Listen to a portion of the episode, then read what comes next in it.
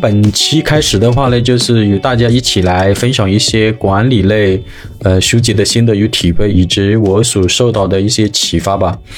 那今天要分享的是美国管理学大师彼得·德鲁克的一部经典管理著作《卓有成效的管理者》。在《卓有成效的管理者》这本书中的话，呃，这个德鲁克对管理者啊。以及管理的有效性啊，呃，这些方面的话，他进行了一个重新的一个定义。那么同时的话呢，德鲁克还在书中提出了管理是一门艺术，管理者就是基石工作者等重要的管理理论观点。嗯，这些观点的话，具有广宽、具有宽广的视野和很久的穿透力。呃，比方说最近几年的柔性化的管理啊，呃，赋能管理啊等等，呃，其实都是从这些理论观点啊发展创新出来的吧。呃，卓越成效的管理者出版到现在的话，已经有五十多年的历史了，应该来说是一部横跨新旧世纪之交的一个管理经典的一个著作。呃，在这本书里嘛，在这本书里的话，德鲁克德鲁克的话呢，他更加注重企业中的人的价值，还有他非常注重时间的掌控与高效的利用等。那么这些呃，德鲁克重视的这些观点的话呢，就是在当下不确定性时代呢。仍然具有重要的指导意义和参考价值。卓有成效的管理者呢，前书共分八个章节。第一章，卓有成效是可以学会的；第二章，掌握自己的时间；第三章，我能贡献什么；第四章，如何发挥人的长处；第五章，要事优先；第六章，决策要素；第七章，有效决策；第八章，结论：管理者必须卓有成效。呃，在本期的节目里的话，首先聊聊关于我个人读第一章“卓有成效时可以学会的”呃所受到的一些启发，以及结合在民营企业做落地培训与落地咨询的时候所带给我的一些思考吧。呃，在“卓有成效是可以学会的”第一个章节里，开篇的第一句话就是“管理者的工作必须卓有成效”。呃，什么意思呢？怎样才算卓有成效呢？呃，通常来讲的话，就是能担当管理岗位的人员的话，呃，大多数都有较高的一个技术水准和较高的才智啊，并且想象力也是较为丰富的。也就是说，大多数管理者一般都是接受过良好的教育，呃，比方说大专毕业呀、本科毕业了，啊，当然还有的是硕士、硕士生或者博士学位的啊等等。那么同时的话，也具备担任管理岗位的一定的能力。那么这些管理岗位呢，不但是指企业里面的管理干部，还包含医院呐、学校啊，以及政府机构等组织里的主管领导等等。德鲁克认为的话，管理管理者的卓有成效与他的智力啊、知识啊与想象力之间没有必然的一个联系。也就是说，纵使你有较高的智力、丰富的知识和丰富的想象力，也并不代表你做的事情或者决策就一定是卓有成效的。那为什么会导致这样的一种结果呢？啊，就是因为如果没有认识到才能本身并不是成果，如果没有认识到只有通过有条理、有系统的工作才有可能产生效益的话，那么很可能就是会导致你所做的工作是没有成效的。那么相反的话，在一些机构中呢，啊，总会有一些沉湎的人士，啊，当别人忙忙得晕头转向的时候。啊，这些成分的人士呢，却能像乌龟与兔子赛跑中的乌龟，脚踏实地，一步一个脚印，率先到达了目的地。呃，其实这里所指的就是那些默默无闻、任劳任怨的老实人。那个智力、想象力以及知识都是我们重要的资源，但是资源本身仅仅是限制性的因素。只有通过管理者卓有成效的工作，才能将这些资源转化为有效的成果。那其实的话，在一些民营企业里面的话，能做到工作有效就已经是很了不起了。如果要达到卓有成效，其实是存在诸多的挑战的。呃，比方说在一些民营企业里面啊，经常会出现这个客户订单的交期延期啊，啊，生产过程中呢还会生产一些不合格品呐，啊，甚至还会出现客户抱怨跟客户投诉啊等等。呃，其实这些就是工作无效的一个结果。呃，当然还有比工作无效的结果更糟糕的就是，呃，当出现了这个客户投诉或者退货的时候呢，竟然没有人主动出来承担责任，啊，他们用他们的智力啊和才智啊进行辩解，然后进行一个责任的推脱等等，他没有把这个智力跟这个才能，然后来用到来解决问题上，然后来进行一个有效工作输出的一个呃一个努力的一个方向。就是说，按照德鲁克的观点的话，就是重视按时交货。那么生产过程中呢，如果也没有产生到这个生产出这个不合格产品啊，客户也没有进行投诉，那也仅仅是工作有效而已，还远远谈不上卓有成效。那么这又是为什么呢？原因之一就是因为管理者就是基石工作者，而工作的卓有成效是基石工作最基本的一个工作职能，有点类似于。当官不为民做主，不如回家种红薯的这样的意思的，呃，大同小异吧。那扬言之后的话，就是随着社会的发展、经济的繁荣、网络化、数据化、智能化对呃等等的这个科技的进步啊，原来以体力为主的组织模式呢，正逐步进化为以技术为主的组织规模。那么对于体力工作而言来讲的话，只需要具备把事情做对的能力就可以了。而对于技术工作者而言的话，不仅仅是要把事情做对，还要思考如何来做对事情。什么意思呢？就是要对完成一项工作进行有条理、有系统的工作，如前期的预算呐、优化工作流程呐、如何花更少的投入达成更好的产出啊等等，啊，这些都要去考量的。对于体力工作者是否有成效，往往一般是通过这个工作效率啊。跟工作质量就可以来得出这个结论了啊，就是说它的绩效了啊，或者它有没有成效了。如制造手机的生产流水线工人组装了多少台手机，以及组装的这些手机没有质量问题就可以了。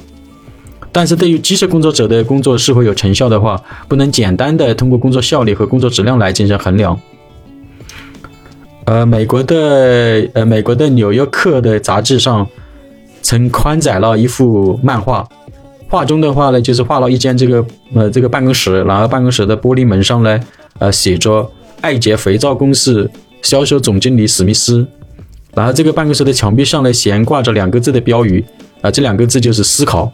然后漫画中的这位经理的话就是啊在他的双脚的话高隔在这个办公桌上，然后面孔朝天，然后正顺着天花板吐烟签，然后门外刚好有两位两位这个同事的话经过的话，然后一个人就问另外一个人。然后天知道史密斯是不是在思考我们的肥皂问题？呃，的确是这样的，就是谁也不知道一位技术工作者在想些什么。然而思考却正是他的本分，也是真理的基本职能。他既然是在思考当中，那么他就是在工作当中。技术工作者的工作动力往往取决于他是否具备有效性，以及他在工作中能否有所成就。如果他的工作缺少有效性，那么他对做好工作和做出贡献的热情很快就会消退掉，他可能会将成为早九晚五，然后在办公室消磨时间的人啊，也就是分日子分时间的人。也就是说，要通过在日常工作中取得有效性的工作成果来建立自己的信心，从而激发自己的工作热情。呃，上一段表示的话，基本上都是书中的原话，其中的话让我受到最大的一个启发就是。啊，身为管理者要经常的进行一个深度思考，然后系统的进行思考，要谋篇布局，要排兵布阵等等。那既然管理者是一位知识工作者，那么何谓知识工作者？知识工作者又有哪些特点呢？首先的话，知识工作者并不生产具体的产品，比如呃去组装一台手机啊，或者制造一双鞋子啊，啊或者来生产一个机械零件啊等等。呃，机设工作者生产的是知识、创意和信息。其次的话，机设工作者要对资源进行有效的最佳融合，如目标导向啊、经营规划啊、工作计划啊、时间管控啊、预算呢啊、预算管控啊、风险管控啊等等。那么第三的话，机设工作不能用数量来衡量的，也不能用成本来衡量的。衡量技术工作者的标准要从全局性和系统性去进行综合评价的。那么，作为民营企业的基层干部，如车间主管啊、班组长啊，如何让自己成为一个知识工作者呢？呃，我在对一些民营企业做落地咨询的时候呢，啊，一些车间主管呢、班组长呢，认为知识工作者是公司领导的事情，与他们呢并没有太大的关联。呃，这其实是对知识工作者理解上的一个误区吧。知识工作者并不是指高大上的理论知识，与官大官小没有直接的关联，而是工作标准的一个建立。如员工使用工具的动作标准呐，机器设备的开机啊、关机的一些要领呐，还有这个员工与员工工序之间的衔接的一些细节啊，啊，比方说上道工序完成的半成品，在交到下道工序的时候要做的一些细节上的事情。那么这些细节的话，包括半成品的合格数量是多少啊？啊，不合格品的数量又是多少啊？然后上道工序投入的工时啊，在加工过程中出现的机器调试的一个状况啊，那如果出现了这个故障的话，还要记录这个故障排除的一个细节的一个说明啊，还有半成品质量检验的验证的措施啊，物料损耗是否达标啊，然后工工时是否达标啊，以及现场的物品的摆放啊，产品的标识的规范性啊，还要特别提醒下道工序要注意的一些事项啊等等。嗯，有些公司的话，它会采取工序流转卡的啊这样的方式来记录这些作业的细节。那么这些细节的话，呃，落到实处的话，其实就是检验工作是否有成效的最基本的标准之一。啊，这样做的好处就是可以实现啊上下工序的有机的衔接，提升团队协作的工作效率，同时的话维护作业过程中的产品质量的一个稳定。就是说，车间主管呢、班组长呢，其实也是技术工作者，要正常的去研究研究员工的动作啊，啊，测算流水线的工时啊，以及对每位员工擅长的技能进行一个摸底排查啊，还要分析每天呢或者每班次的物料损耗的情况啊，预测投入产值比啊，分析人力成本所产出的经济效益了等等。呃，当然还要对员工进行各种各样的培训，如安全生产的培训、作业技能的培训。质量管控技能的培训、六 S 的培训、作业指导书和工艺流程的培训啊，当然还有公司管理规定的培训等等，然后来持续提升员工的岗位技能，然后和他们的职业素养等等。所以的话，这个车间主管呢、班组长呢，是确保技术工作是否有成效的前提与基础。车间主管、班组长只有具备了技术工作者的能力，才能确保基层干部的管理价值的一个实现。呃，那么因为本章节的主题就是卓有成效是可以学会的嘛，那么如何来学会卓有成效呢？呃，卓有成效的管理者呢有一个共同点，那就是他们在工作的实践中要经历一段时间的训练，那么这段时间的训练使得他们的工作起来呢就能工作起来就能够卓有成效啊，不管他们是在企业机构啊、政府机构啊，还是医院呢，还是学校啊，啊，不管他们是干什么的啊，这些训练的内容呢都大同小异的。